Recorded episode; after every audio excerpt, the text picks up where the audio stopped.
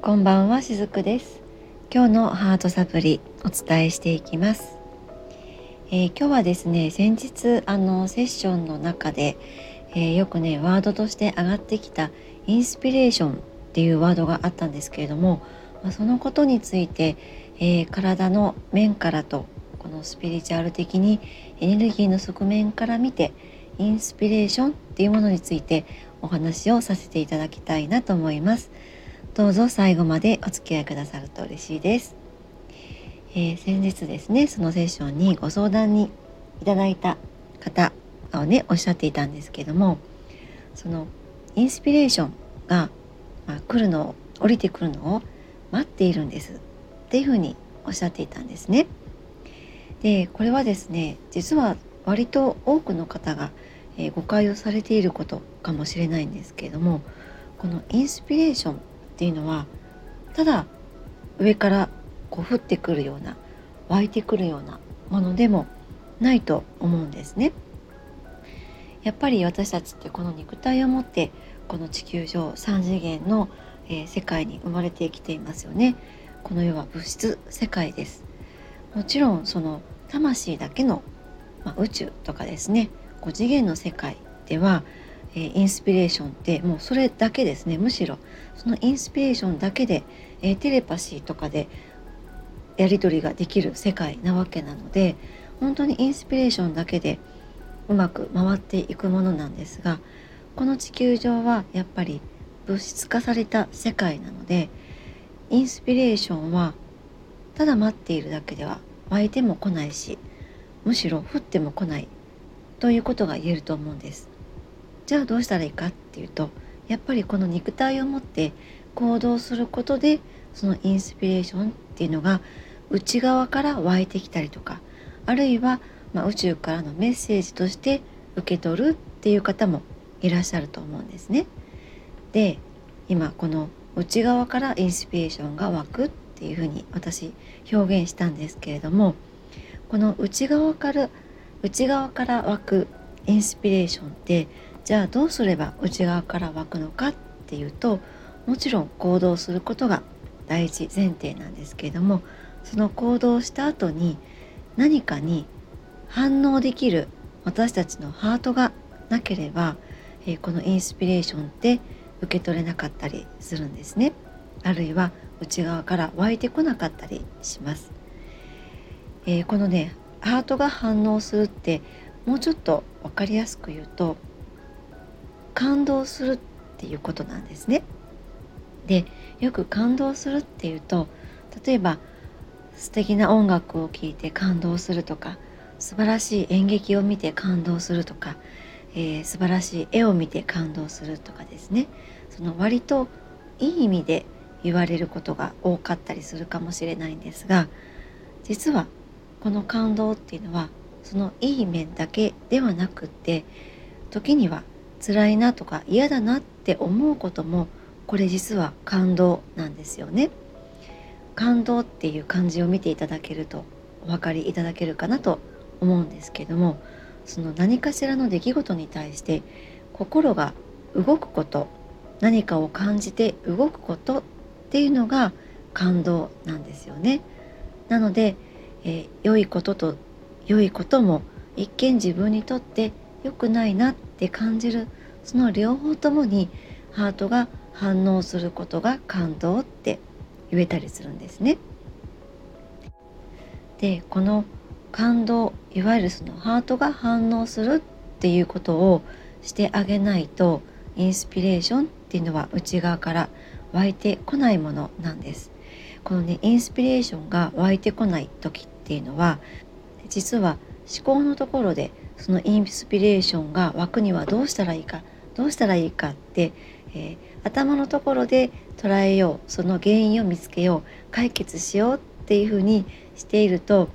どんどんどんどん思考の方でエネルギーを使っているわけなので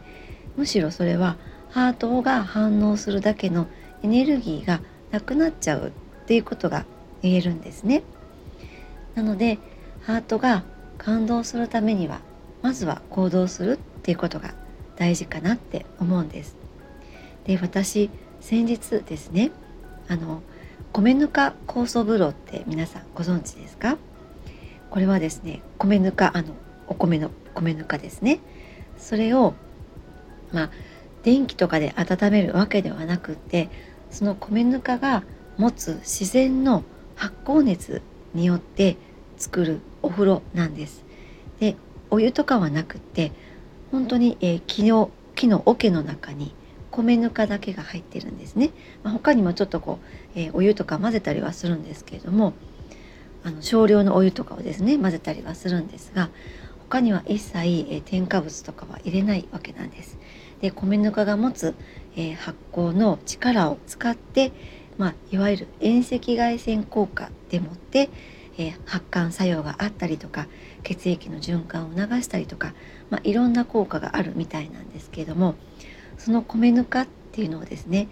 えー、天地入れ替えって言って下の方の米ぬかと上の方の米ぬかをこう入れ替える作業があるんです。これはですね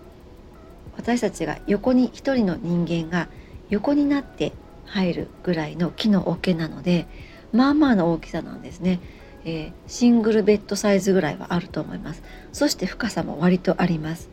私の脇の辺りぐらいまでだったかな。私身長が低いのでそうですね。7 8 0センチぐらいあるのかなと思うんですけれども。その中に、えー、9割ぐらい入ってる米ぬかをそこからひっくり返すんですね。あの上の層とですね。でその体験を先日私させていただいたんです。あの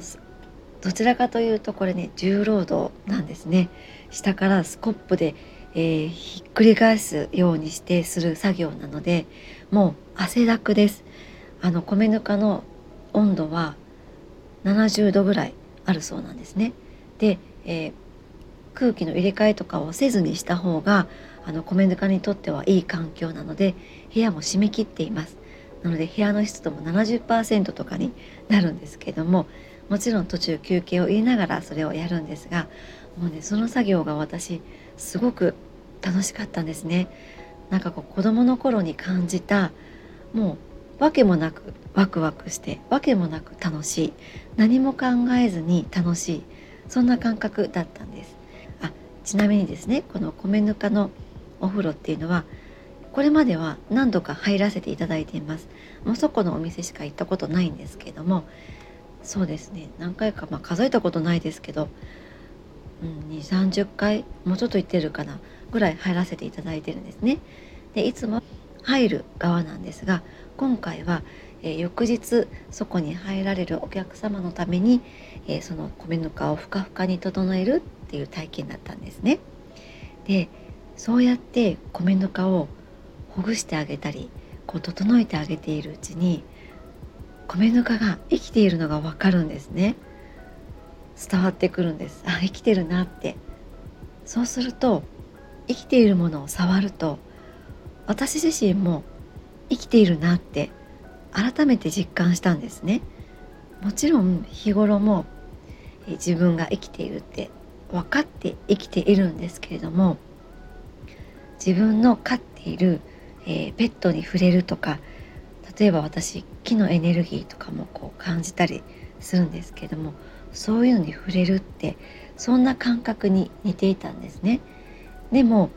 さらにそれを自分の手でほぐしてあげて整えてあげてってそういう作業をしているとさらに米ぬかが生きているよ自分たちも生きているよっていうのをなんか言ってくれてるみたいな感覚になってすごくなんかそこで私共鳴していたんですね。その米ぬかとね、まあ、米ぬかをどう思っているか分かりませんけれども。そんな風にこう生きているものに触れるっていうそれだけでも私たちの反応私たちのハートってすごく反応してくれます。あの米ぬかがなくってももちろんよくってですね。例えば生きている花がありますよね。植物でもいいと思います。ペットを飼っていらっしゃる方はもちろんそのペットとたくさん触れ合うとか先ほどみたいにその植物と触れ合うとかあとはそうですね常にこの自然界って太陽も生きていますよね。毎日朝日が昇ってきてくれては夕日となって沈んでいってくれるってそうやって毎日毎日繰り返していってくれます。この自然も生きているわけなんですよね。そんな風に生きているなっていうものにどんどん触れることをしてあげると私たちのハートってすごく反応してくれるんですね。でそうやっていく機会をたくさん自分に、えー、設けてあげればあげるほどこの思考の部分使いすぎている思考の部分をそれほど使わなくてもハートで感じてハートでいろんなことを選択もしていけるようにもなるしそれこそ行動もしていけるようになるんですね。そうするとその先に内側から湧くインスピレーションっていうのがあります。なので是非そのインスピレーションが湧くにはどうしたらいいんだろうって頭の中ですごく捉えすぎてしまうよりもとにかく自分のハートが反応すること。これはもちろん喜ぶことばかりではなくって辛いなって思うことそれ自体もハートはちゃんと動いてくれているんだっていうふうに捉えていただいていいこともそうでないことも、えー、いろんな意味で吸収していきながら自分の内側から湧いてくるインスピレーションっていうものは待っていただくといいのではないかなと私は思っています。